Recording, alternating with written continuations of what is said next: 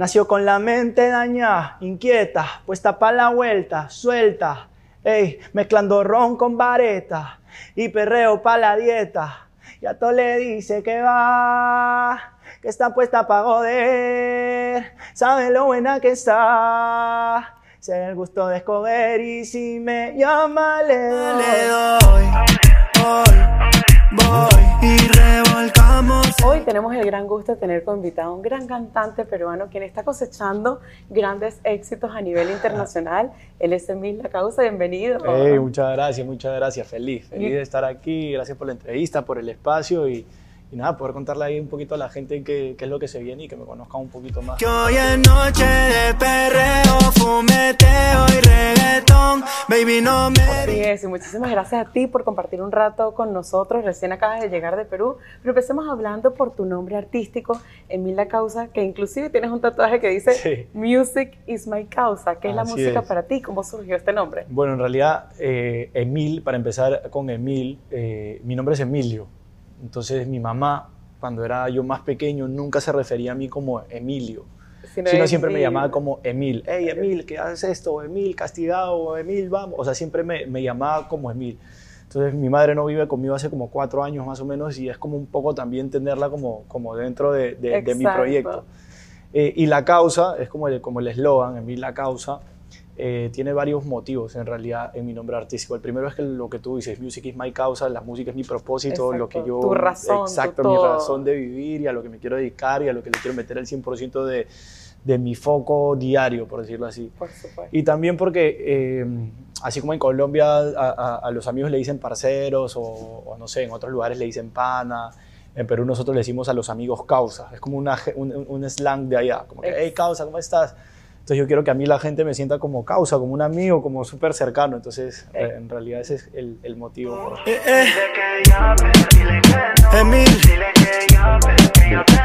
Me encanta, además representando un término peruano para que la gente lo conozca a nivel internacional. y este año empezaste súper fuerte con una colaboración con Ear Size, que es uno de los cantantes más duros que inclusive el año pasado sacó una canción súper fuerte llamada Dream Girls. Cuéntanos cómo surgió esta colaboración, esta canción.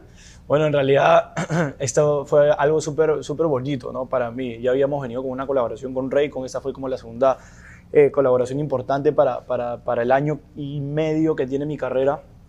Eh, se dio de una manera súper orgánica también. De hecho, esta, esta canción se, se, dio en dos sesiones. La primera sesión se dio aquí en Miami eh, donde Irsay eh, hizo la producción de la pista con un productor más, que, ah, que, dicho sea de paso era peruano. Ah, sí. De hecho, si tú te pones a escuchar la pista de la canción, hay como, como sonidos de cumbia. Entonces eso fue como que lo que también a mí me motivó a, a, participar dentro del tema.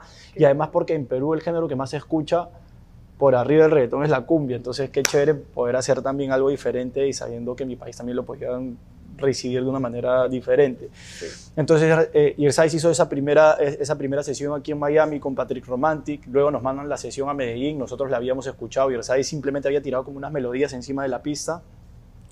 Eh, y en la segunda sesión, bueno, él baja, volvimos a escuchar la referencia que él había mandado y nosotros con el combo dijimos, ¿sabes qué? No le cambiemos como las melodías que él tiró porque esas melodías están muy cabronas, tienen mucho flow, simplemente pongámosle como letra encima de eso.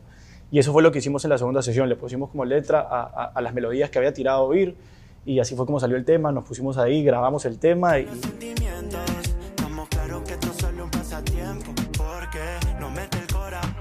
y además también tienen un video espectacular que lo grabaron en Cartagena, en la ciudad emblemática de Colombia, donde vemos unos paisajes y unos atardeceres bellísimos. Cuéntanos cómo fue la dinámica, cómo fue el proceso, muy lindo, muy el llegar a grabar, qué fue lo que más te gustó del video. bueno, de hecho nosotros llegamos como un día antes del video, porque empezamos al día siguiente por la mañana, a las 6 a.m. teníamos como las primeras tomas del video. Eh, donde empezó la modelo, como, como unas tomas dentro de la ciudad murallada, porque la ciudad murallada tú sabes que eso se llena muchísimo, entonces como que quisimos aprovechar el espacio para que no haya mucha gente, entonces empezamos súper temprano. Y eh, también yo, yo, hice como tomas como que por ahí por las afueras de la ciudad y después nos fuimos como a una isla cerca de Cartagena. Donde, por eso es que se ve como el mar ahí súper bonito en la parte del video donde hicimos tomas con Girsais también y, y, nada, realmente ese tema como, como tú dices, o sea, lo sacamos en febrero de este año en Perú, en febrero estamos en verano y era una canción que a mí me llevaba como hacia, como hacia el verano, entonces queríamos hacerle la playa, en Lima hay, hay, hay, playa, entonces yo sentía que la canción tenía que, que, que, el videoclip tenía que tener mar. Mar, y, se ve espectacular y además ha sido un éxito esta canción que inclusive llegó entró en la posición número uno de varios países como Chile, Panamá, Paraguay, Bolivia, Perú. ¿Qué significa esto para ti? Imagínate, o sea, como te digo, mi proyecto recién tiene como un año y medio más o menos y, y sentir esa, ese cariño de la gente es chévere, ¿no? O sea, lo motiva a uno a seguir trabajando, a a, no querer bajarle y, a seguir sacando musiquita. Entonces, eh, ahora de hecho se vienen bastantes cositas con, con artistas de, de Perú. Vienen bastantes cosas con artistas de Perú ahí apoyando también al talento peruano, el producto peruano, que en Perú hay muchísimo talento y, y también merecen que, que, sean conocidos en el mundo. ¿no? Y en cuanto a la letra de esta canción, si no vale, ¿qué, ¿qué es lo que nos vale realmente esta canción? Mira, en realidad nosotros hicimos esta canción porque siempre hay una persona que sabe cómo enamorarte, que sabe cómo entrarte o cómo hacer algo que te duela. Entonces, un poquito lo que tú le cantas en el coro es eso, oye, así no vale, pero si te gusta así, no pares. No pares, me encanta. Voy, voy y revolcamos el cuarto. Y acabas de sacar también recientemente una canción que se llama Inquieta, Así es. que ya tiene más de 4 millones de views, súper rapidísimo. Te esperabas que la gente iba a escucharla tan rápido y crecer tan, tan rápido. Esta, esta canción en Perú está que se mete muy, muy dura. De verdad que ahora que yo estoy en Perú hace como una, hace unos días, hace tres días estuve en Perú. Eh, de hecho, cantamos en un festival esta canción y, la recepción de la gente fue increíble. O sea, realmente ya al, haber hecho cara en mi país de nuevo, de haber regresado, la reacción de la gente fue como, hey, ¿ese tema qué? O sea, es algo totalmente diferente. Yo nunca había hecho reggaetón, reggaetón como reggaetón duro y siento que a la gente le ha gustado y es una línea que, que, a mí me gusta también. O sea, antes yo era como, sí, hacía reggaetón, pero era como un reggaetón como más... un mix, exacto. Exacto, como más pop subo, de repente más tranquilo, y también hablando en la letra. Ahora sí como que también busqué que mi público crezca un poco y, y sí me estoy tirando como lo explícito, pero no tan fuerte, sino también jugando con ese doble sentido y que suene cool, ¿no? Y, en cuanto a la letra, este tema, ¿quiénes se pueden identificar con inquieta? No, eso es para todas las mujeres inquietas. todas las mujeres inquietas. y los hombres. La mente daña, inquieta, pues a la vuelta. Está bueno. A todos los que nacieron con la mente dañada. A todos, o sea, hay muchos entonces hoy en día, ¿no? Hay muchos, hay muchos, tú sabes que hoy en día hay muchos.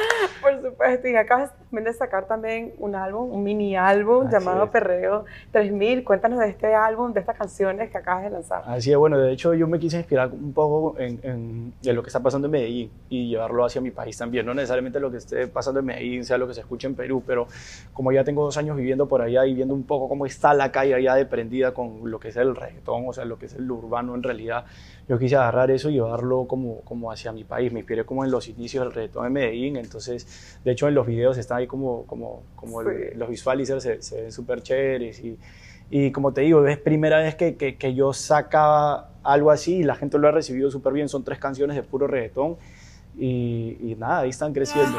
Esa blanquita se pone canela. Llega los paris con poca tela. Qué maravilla. Y una de tus más grandes colaboraciones, podemos decir, que junto al líder del reggaetón en Colombia, Rey con, Rey, con, Rey con el líder, exactamente.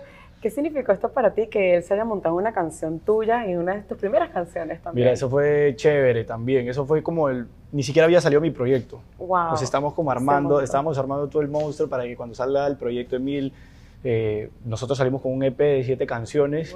Ya teníamos la canción Mente Abierta hecha con video, ya habíamos mandado a mezclar el tema y todo. Y eso se dio como súper orgánico porque un domingo mi manager me llama y me dice: Causa, llévate a la casa que estamos haciendo una parrilla. Ni siquiera iba a ir Reiko. Y en el tema de conversación como que salió el nombre, le dijimos, ¿por qué no lo llamamos y le dices que llegue? Como vivía cerca, el, bueno, bajo. llegó. prácticamente sin buscarlo, se dio todo natural. natural. De hecho, había una persona que se llama Mauro que trabajaba con él y estaba dentro de ahí en la pared, entonces como que me imagino que él habrá sentido confianza y dije, ah, bueno, le llevo, estamos entre amigos. Sí. Entonces, él de hecho puso como la música que le estaba sonando y mi intención era como simplemente conocerlo no mostrarle la música de entrada para no entrarle así, pero él fue el solito el que me dijo como que, hey, causa, ponte la música que, que has venido haciendo aquí en Medellín. Wow. Y yo le empecé a mostrar y la primera que le mostré fue Mente Abierta. O sea, yo siempre mi cabeza tenía claro que Mente Abierta era el palo. Y a él le quedó gustando mucho el tema. Imagínate. Pero no me dijo nada ahí. No me dijo nada. Fue a la hora que se despidió que me contaron, me dieron la noticia de que le había quedado gustando el tema y que se quería montar. Eso fue un domingo, pero como sabes, el tema ya está mezclado, masterizado, con video ready. Entonces, el, el miércoles volvimos a grabar las voces, el jueves volvimos a grabar el video para poder tener ese tiempo previo para poder subir la canción con... Qué maravilla, ¿no? Qué bonito que se den esas oportunidades y así, y se seguirán dando seguro, por supuesto. Pero hablemos de tus inicios. Tú cuando empezaste, empezaste en el mundo del entretenimiento como una personalidad de la televisión, influencer. ¿Cómo hiciste ese cambio a cantante? Bueno, ¿Y qué fue lo que te llevó hacia la música? En realidad a mí la música me gustó siempre. Sí. Efectivamente entré a, a la televisión en mi país, pero fue como para aprovechar el momento y decir, bueno, el momento que me quiera ser más conocido y a la gente como que sepa quién soy yo y en el momento que quiera sacar mi primera canción como que lo, lo, lo, acepten o, o, como que ya me registren, por decirlo así. En un inicio la estrategia me funcionó, pero llegó un punto en que como yo me mantuve, eh, me empezaron a preguntar más por la televisión que por la música. Por la, exacto. Entonces, de hecho, eso fue lo que me llevó a mí, lo que me llevó a mí en pandemia a dejar Emilio Jaime atrás y salir con esta nueva marca que, que es Emil ya enfocado, es como la evolución de Emilio Jaime, pero ya enfocada simplemente en la música. O sea, Emilio Jaime fue un personaje de la televisión que hacía música también, pero ya Emil es como... Ya. La música. Una de tus amigas en la que confías me ha pasado el dato. Y estás cada vez cosechando más éxito a nivel internacional. ¿De qué manera quieres representar al Perú a nivel internacional? Sí, no, yo quiero representar a mi país. En Perú hay muchísimo talento, simplemente falta que volteen a ver por acá o que uno de los peruanos saque la cabecita ahí como para que nos registren, pero pero estamos trabajando duro, estamos trabajando muy duro ahí en Perú. De hecho, tengo una canción con un artista peruano que se llama El Nero Luis. Eh, la canción se llama Pituquita. Pituquita es como los pupis, no sé, no sé cómo le dicen, los cifrinos. A los cifrinos en Venezuela. Pituquita es como, como los cifrinos en Venezuela, entonces tenemos una canción que se llama Pituquita. Y, y nada, con ganas de, de, seguir apoyando el movimiento de mi país también, de, de, poder apoyar a todos esos artistas peruanos. Yo siempre lo he dicho, la persona que yo vea o, considere que está como enfocada en su proyecto, eh, eh, que sea de Perú, yo estoy ahí puesto para apoyarlo y, y el negro yo lo siento que está súper puesto, que, que, que, le está dando súper duro y, y esta canción va a salir Bellaqueando. Yeah. Emil. Hoy es noche de perreo, bellaqueo y reggaetón. Ay, ay, así no vale. Ey. Y si te gusta así, no pares. Yeah. Altera mis signos vitales. Ay, mami, con esos dos de sexuales. Yeah, dale, baby, full.